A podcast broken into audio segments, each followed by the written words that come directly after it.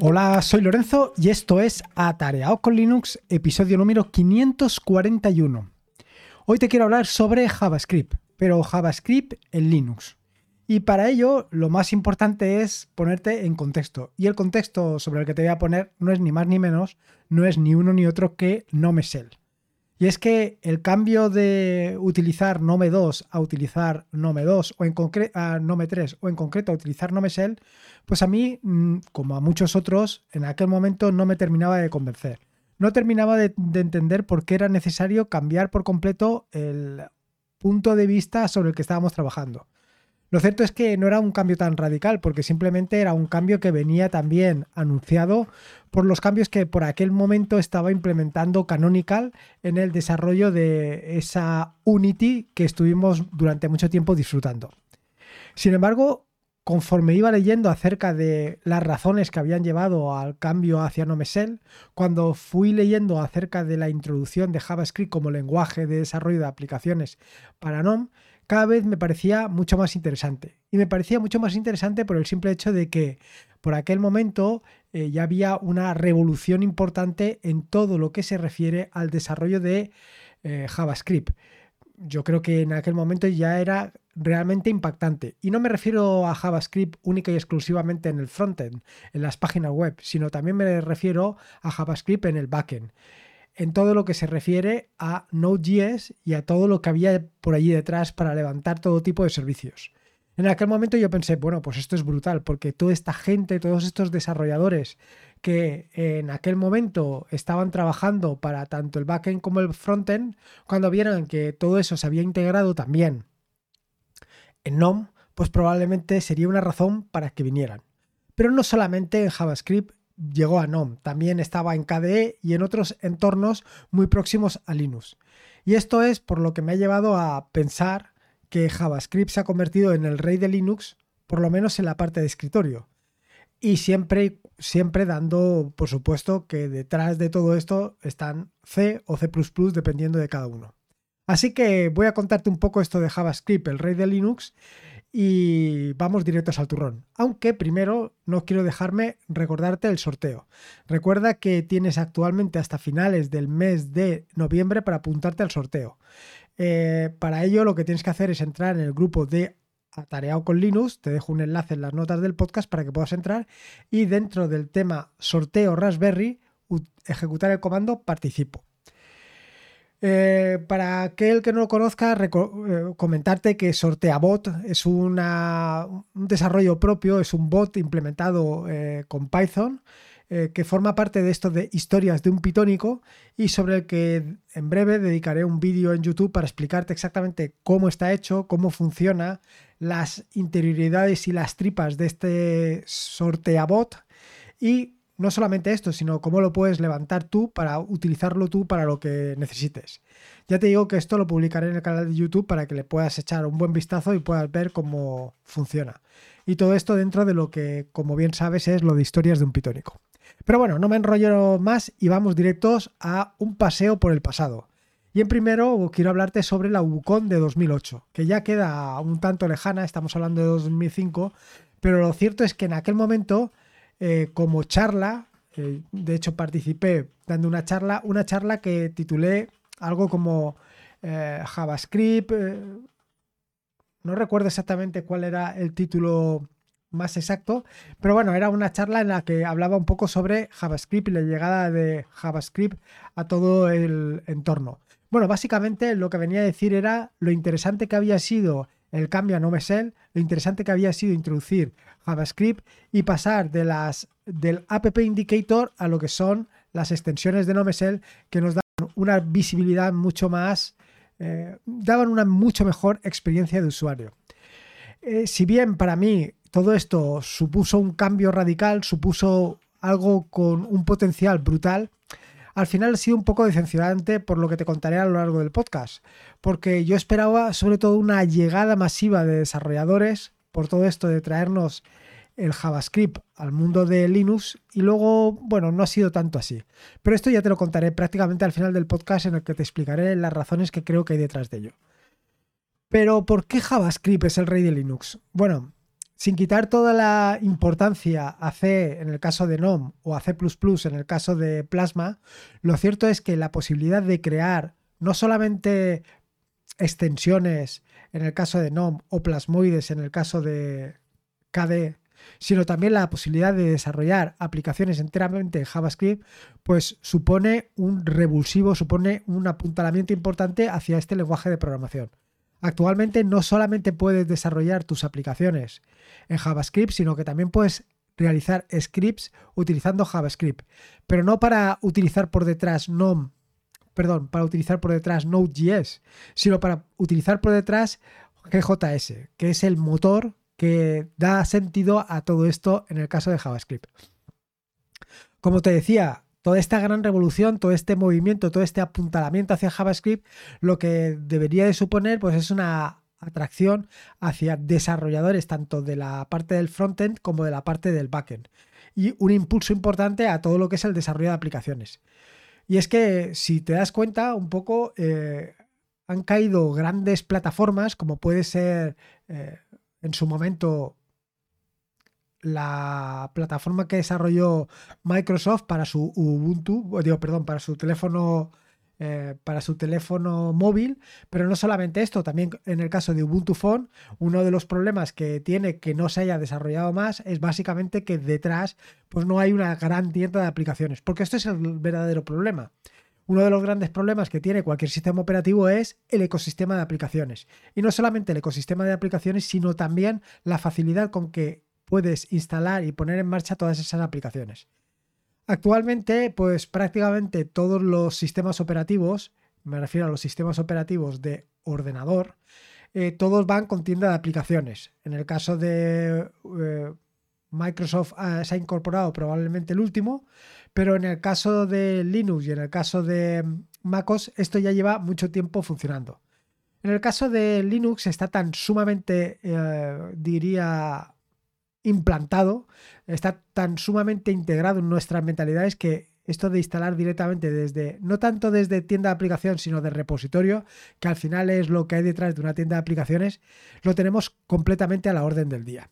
Y por eso es fundamental tener un gran ecosistema de aplicaciones. Eh, y ese gran ecosistema de aplicaciones, pues depende única y exclusivamente de la cantidad de desarrolladores y la cantidad de desarrolladores con ganas de desarrollar que existan. Por eso poner las cosas lo más fácil posible a los desarrolladores es algo realmente importante, es algo realmente fundamental. Y en este sentido, eh, darle ese impulso a JavaScript, pues yo creo que es algo realmente necesario. Así, en el caso de JavaScript en NOM, en el entorno de escritorio de NOM, pues te permite no solamente hacer eh, scripts directamente en JavaScript utilizando GJS y que además lo puedes hacer directamente en una línea de, o sea, puedes hacer un script igual que haces uno en Bash. Lo que pasa es que en el en el Siban, en lugar de utilizar bin barra bash, pues vas a utilizar eh, GJS, eso está claro. Pero lo que es el script lo haces por completo en, en, JavaScript y te va a funcionar perfectamente.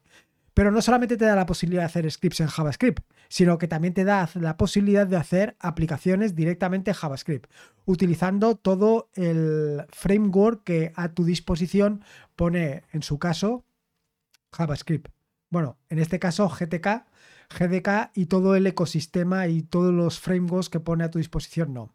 Y esto es realmente brutal.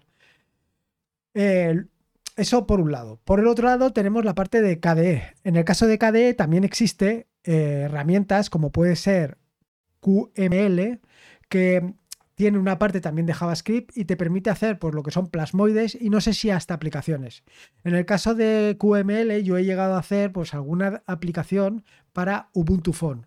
Alguna aplicación como puede ser una aplicación de una calculadora o un conversor de unidades o incluso también llegué a hacer o a participar en el desarrollo de alguna aplicación. Pero bueno, se quedó ahí.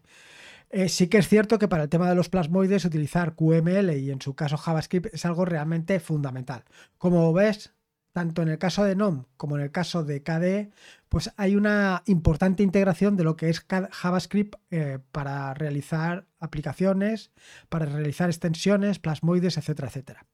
Pero no solamente está ahí, Y esto es un descubrimiento reciente que, bueno, ha venido a darle una vuelta más a todo lo que es eh, los Styling Window Manager, por lo menos el uso que le estoy dando yo.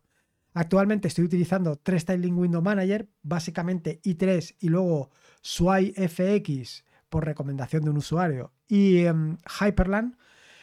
Y lo cierto es que estoy buscando la manera de que todos, absolutamente los tres Styling Window Manager se parezcan lo máximo posible. Y en este sentido he encontrado una herramienta que deriva de GJS y que permite tanto crear barras de herramientas como widgets. Simplemente lo voy a dejar aquí, simplemente voy a dejarte la miel en los labios para que en eh, un próximo episodio del podcast puedas ver hasta dónde es posible personalizar tu entorno de trabajo. Va a ser espectacular, ya verás. Pero claro, llegados a este punto y teniendo en cuenta que tanto NOM como KDE como incluso los Styling Window Manager han puesto a tu disposición herramientas para crear aplicaciones, ¿por qué no se ha llenado Linux de miles de miles de miles de desarrolladores? Bueno, pues aquí he encontrado diferentes problemas, o por lo menos yo le he achacado eh, esta situación a distintas eh, circunstancias, que algunas tienen que ver, por un lado, con la evolución y otras tienen que ver simplemente pues, eh, el tema del marketing, el tema de no haber sabido difundir de una manera clara, pues todas las posibilidades que estos frameworks ofrecen. Lo primero ha sido el problema del framework. Y es que, bueno, además, esto ha sido un error para mí grave desde mi punto de vista y única y exclusivamente desde mi visión. Claro, yo pensaba que en ese momento pensé que única y exclusivamente con tener la posibilidad de ofrecer un framework ya sería suficientemente interesante para que los pues para que los desarrolladores se vinieran.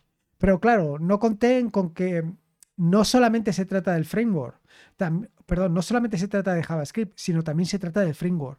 No solamente necesitas conocer JavaScript para poder desarrollar una aplicación, un plasmoide o una extensión en NOM o en KDE.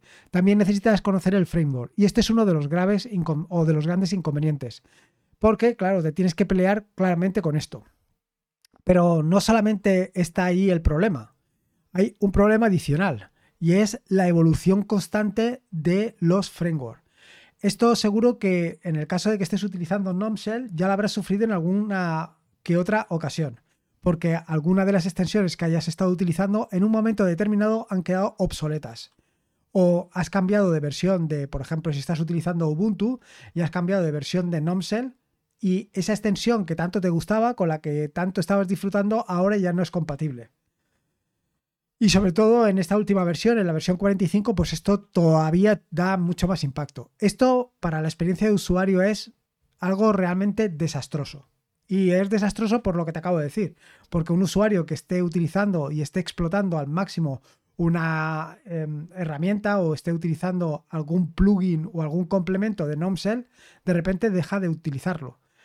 Entonces, pues quieras que no, va a menguar esa confianza que tiene en lo que son las extensiones. Pero no solamente está en el lado del usuario, también está en el lado del desarrollador. Esto de tener que ir actualizando cada una de tus aplicaciones conforme se van actualizando las versiones de NomShell, es decir, que no haya retrocompatibilidad, es un verdadero problema, porque realmente no estás dotando a tu aplicación de nuevas características, sino lo único que estás haciendo es mantenerla. Y esto lleva trabajo. Y lo que te puedas pensar que a lo mejor es una hora o un par de horas de trabajo, a lo mejor se convierte en una tarde entera porque tienes que investigar las nuevas características o las modificaciones que se han realizado sobre los frameworks. Y es un verdadero incordio. Y luego, otro de los problemitas está el tema de los distintos frameworks. Y es que no solamente hay un framework, como te acabo de decir, pues tienes distintos frameworks. Un framework para eh, NOM, otro framework para KDE, otro framework para los Styling Window Manager, con lo cual el desarrollador se tiene que enfrentar a cada uno de estos frameworks en el caso de que quiera desarrollar una aplicación pormenorizada para cada uno de estos entornos de escritorio. Un infierno total. Pero bueno, dicho esto, sigo pensando, y además eh, lo pienso fervientemente, que JavaScript es el rey en Linux. Y vuelvo a, reiterarme, no quiero menospreciar ni a C ni a C++, sino lo que quiero es dar pie a que estamos dando un lenguaje de programación como es JavaScript que es ampliamente utilizado y no es un lenguaje de programación, digamos, más de nicho como pueden ser C y C++. Eh, sí, si bien eh, JavaScript está apoyado en el caso de NOM sobre C y en el caso de C++ sobre, eh, o sea, en el caso de KDE sobre C++, pues lo cierto es que ahí tienes las bases para que cualquier desarrollador pueda empezar. Y por esto creo que se ha convertido en un verdadero rey. Y sobre todo ha sido, o digamos que mi mente ha dado ese giro en el momento en que he podido implementar distintas herramientas directamente para un Tiling Window Manager. Ahí ya ha sido eh, la revolución total. Pero bueno, como te digo, esto es la miel que te dejo los labios para que la puedas disfrutar en un siguiente podcast, porque ya verás que va a ser algo realmente espectacular. Y nada más, espero que te haya gustado este episodio del podcast, espero que lo hayas disfrutado tanto como lo he disfrutado yo. Recordarte que este es un podcast de la red de podcast de sospechosos habituales. Puedes participar en la red de, sospechosos habituales en Telegram t.me barra wintablet.info. Y nada más.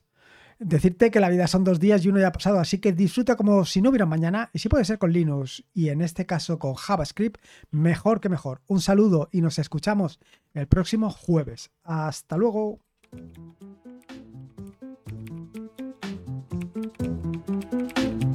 Adiós.